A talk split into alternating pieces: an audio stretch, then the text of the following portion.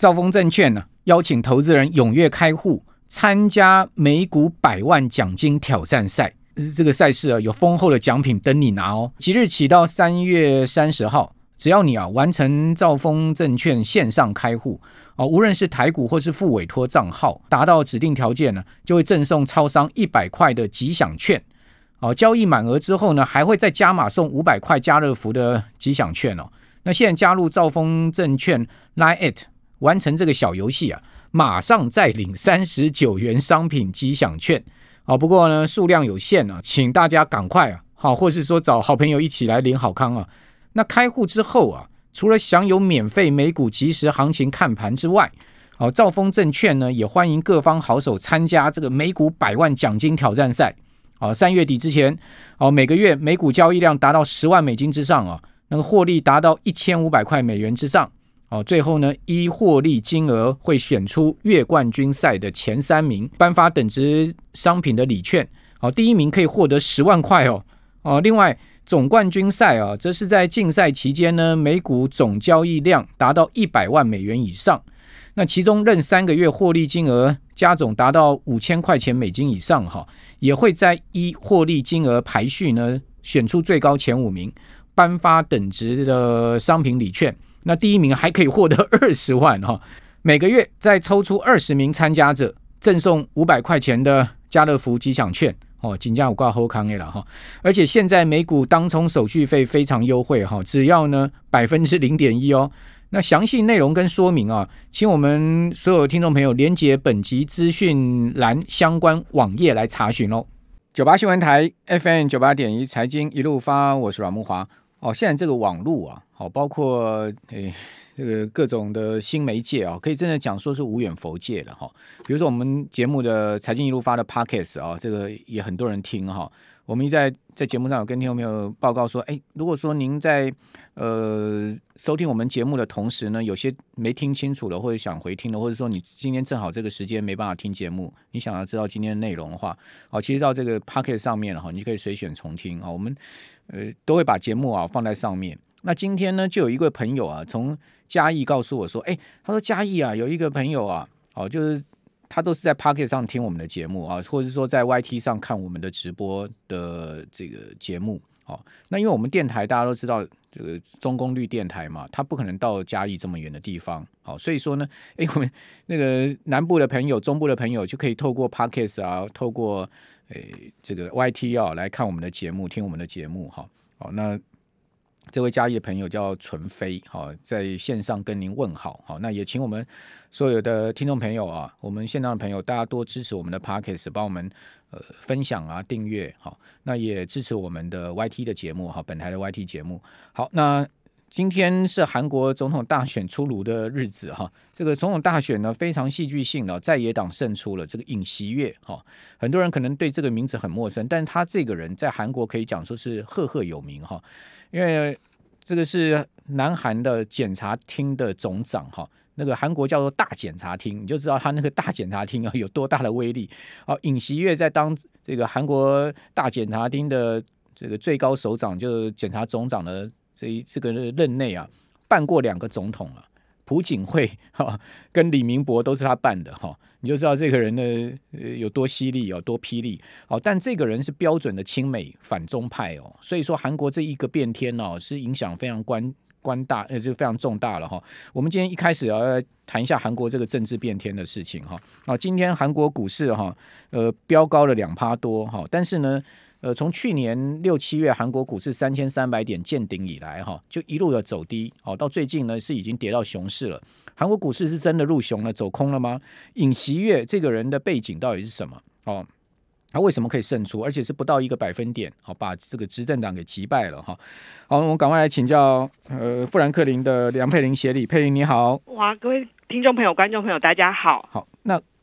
呃，我看到新闻说尹锡悦啊当选这个五个小时之后啊，马上跟拜登通了电话，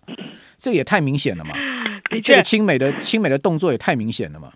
呃，的确，其实这个应该是应该这个标签应该是蛮明蛮明确的啊，嗯、就是其实昨天的一个选举过程是真的蛮戏剧化，因为本来是李在明就是执政党这部分是领先的，但是在午夜过后就是开盘的结果就出现逆转，那最后其实差距也非常的小。不过我们可以看到，因为是在野党胜选，那再加上其实我们看到在韩国股市的部分，今天基本上是上演一个比较偏向庆祝行情，当然也是跟昨天的俄乌的一个和谈曙光有关系，但基本上我们觉得市尝试去期待这样子的一个情况。那尤其因为当然，其实你说呃是亲美派的一个路线当选，当然其实我觉得这会比较偏向于对于就是到包括了亚洲这部分的一个地缘政治未来的一个发展，这部分应该会有一个比较可能未来在。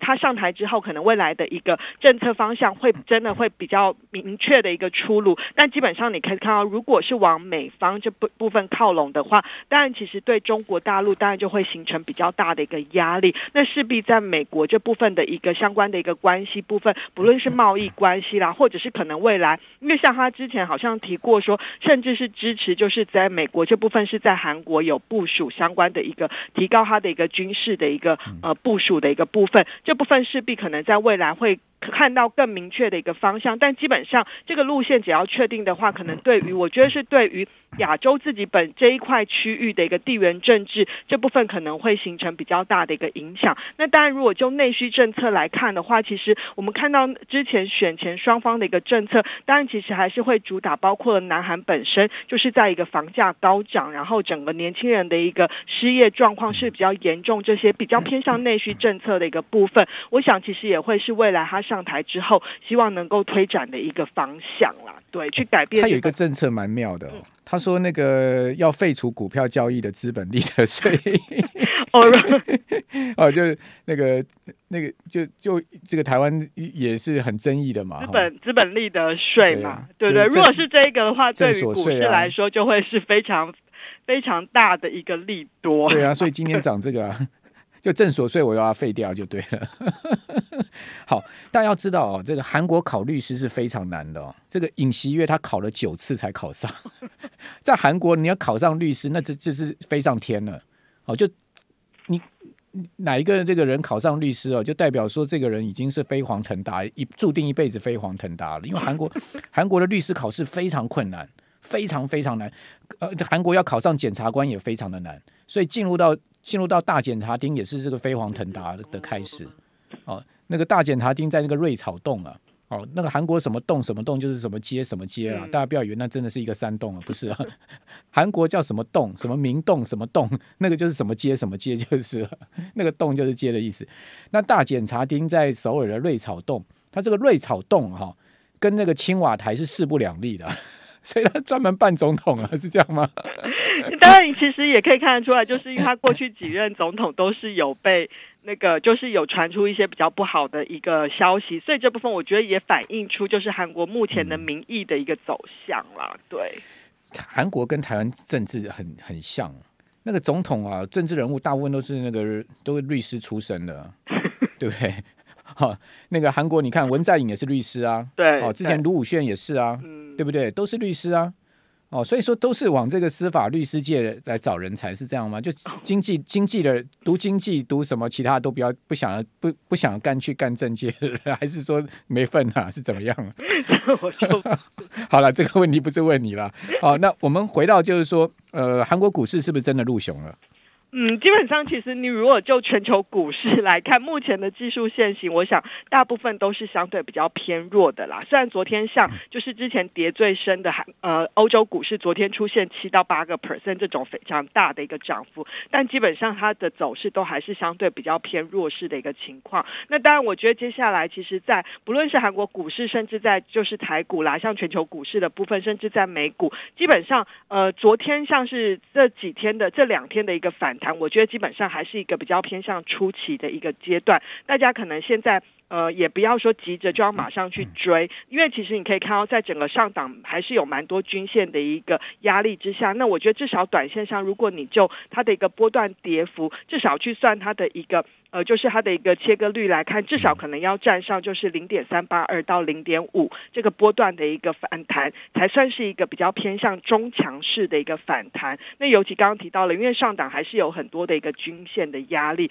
这部分我觉得就短线上先把它视为是一个。呃，震荡打底就是逐底反弹的一个过程，那能不能成功的站上，比方说年线啦，甚至在可能就是刚刚提到了，可能一些那个它的一个零点五，就是反弹它波段跌幅的零点五这样子的一个空间的话，我觉得才有比较能够视为是一个走势转强，这样子回升到回到比较上升轨道这样子的一个状况。我我们看到今年这个全球股市哈，如果从去年第四季啊，很多市场的高点哈，韩国是比较早了，在去年年中就见高。对对对。啊，很多市场大概都是去年去年第四季见高，好，或者今年初见高，对不对？是。很多市场都已经跌到二十趴，比如说纳斯达克指数跌到二十趴，对，意大利股市跌二十趴，德国股市跌二十趴，好，日经指数到这个波段几乎也要跌到二十趴，好，然后呢，韩国股市跌到二十趴。好，然后你可以看到费城半导体指数跌了二十趴，那这么多市场同样的都是跌到二十趴，都是跌到所谓熊市区间，这是一个什么样的现象呢？就是从法人的观点，从富兰克林观点，你们怎么去解读说短短几个月可以入熊呢？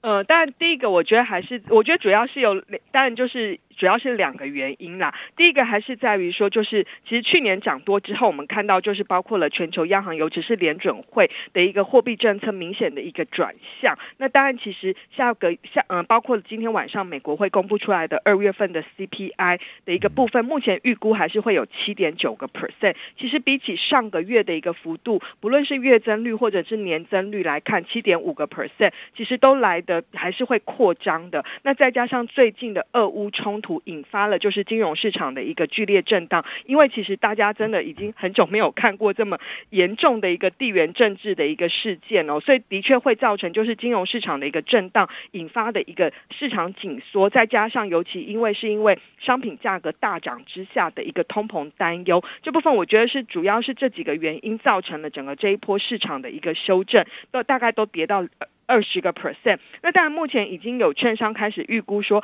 哎，其实呃，透过俄乌这种冲击，已经让美国股市的一个熊市已经滚动式熊市已经提前到来，其实接下来反而有机会开始慢慢走出它的一个呃回升行情。那这部分当然以目前来看的话，我们还并不认为说全球股市以目前波段如果跌幅二十个 percent，我们觉得要再出现很大幅度的一个修正的压空几率是相对比较小的，除非说真的。俄乌的一个战局，又对于全球经济造成进一步的，包括了衰退啦，甚至是体制性通膨这样子的一个状况出现。以目前来看，这些都还不是我们预估的一个基本情境。我们目前预估就是全球经济的确是包括了去年基期比较高的关系，成长今年是放缓的，但是还不至于会出现那种停滞性通膨或者是很严重的一个放缓。尤其你可以看到，像美国的一个经济，不论是就业报告这部分，基本上还是相对比较一个。活络的一个情况了。嗯，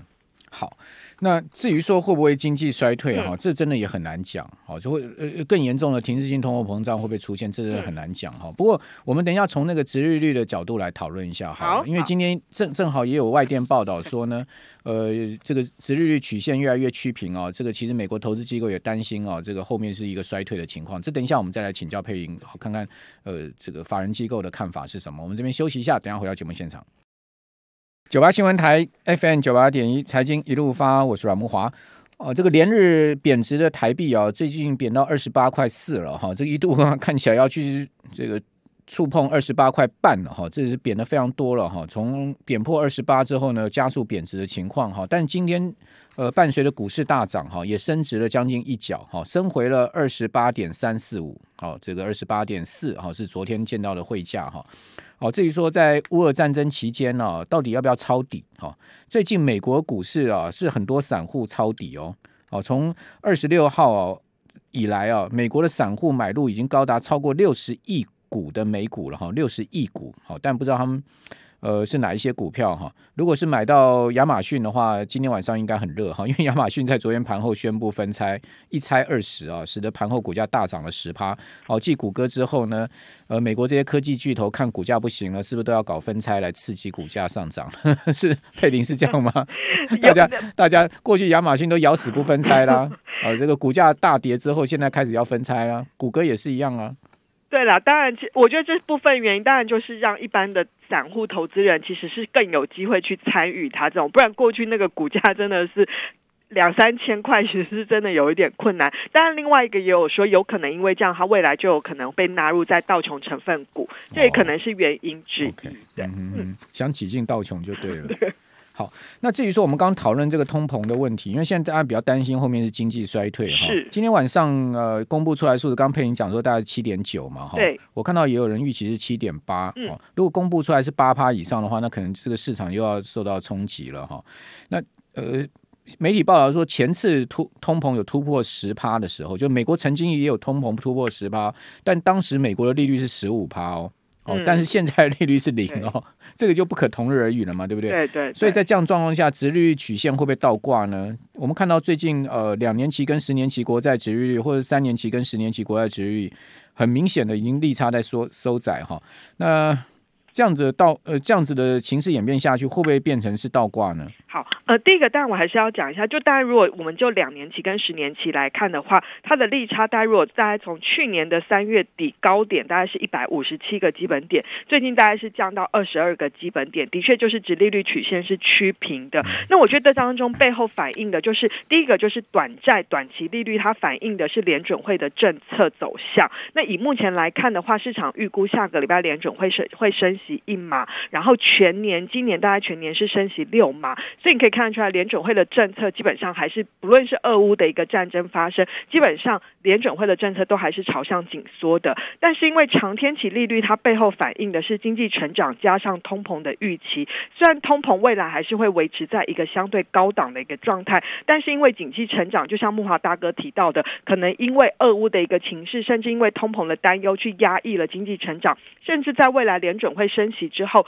也会相对的去抑制经济成长的动能，所以。这部分我觉得长债利率反映的是这一块啦。那至于目前大概是在二十二个基本点左右，会不会进入到倒挂？当然，我觉得这当中要看的是，如果说短线上俄乌的一个谈判还是出现比较大的一个呃分歧的话，就是俄乌情势还是比较紧张，市场避险资金通常会去往长债利率靠拢，就有可能让长债利率基本上就会持续的一个往下掉。这当中短线上当然有可能出现接近零的一个情况哦。但以目前其实。就过去的经验，通常就长期来看，通常殖利率倒挂。一年之后，美国经济陷入会出现衰退。但老实说，我觉得用殖利率倒挂去预测经济衰退，在这几个几次的经济循环，它的预测能力已经降低很多。最主要的原因，大家知道，目前很多的市场的一个债券，大部分都是由联准会所购买。联准会的购债计划，基本上其实是有去扭曲掉整个公债市场这部分的一个供需的一个情况啦。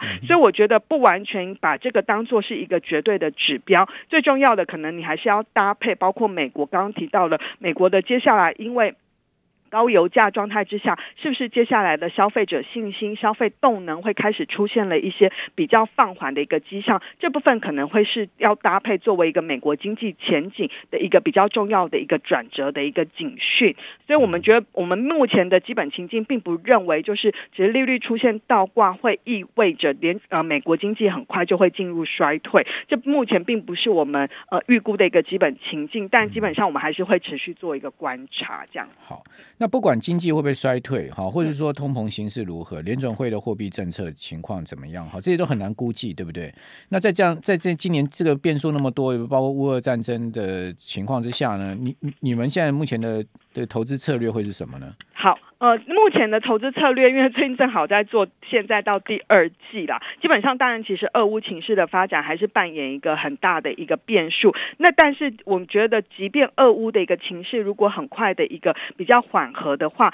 但是商品价格，尤其是在油价啦、原油这部分，我们觉得可能还是会维持在高档。最主要就是在于目前的供需基本面来看，还是相对比较吃紧的。所以，如果就第二季，我觉得最主要的关键呢，你在投资组合上。一定要强调是比较保留的弹性。这当中包括你的核心部位，可以像是以美国的一些价值平衡型基金作为你的核心部位，就是你可能有收息，那你同时涵盖一些高股利股票啦，还有在高收益债的部分，至少有一些收息，再加上一些透过经理人的选股去靠拢在一些可能大型的一个蓝筹股部分。另外的股票部位，我们就会建议还是以比较偏向于哑铃操作的一个方式，像是积极的部位，你可以。呃，非常积极的，你可以适度去操作，像黄金，甚至在天然资源这部分，我们觉得虽然短线上涨多了也是会有一些震荡，但基本上这个情势还是会相对处在相对有利的环境。另外一个就是在科技的部分，目前已经跌了两成，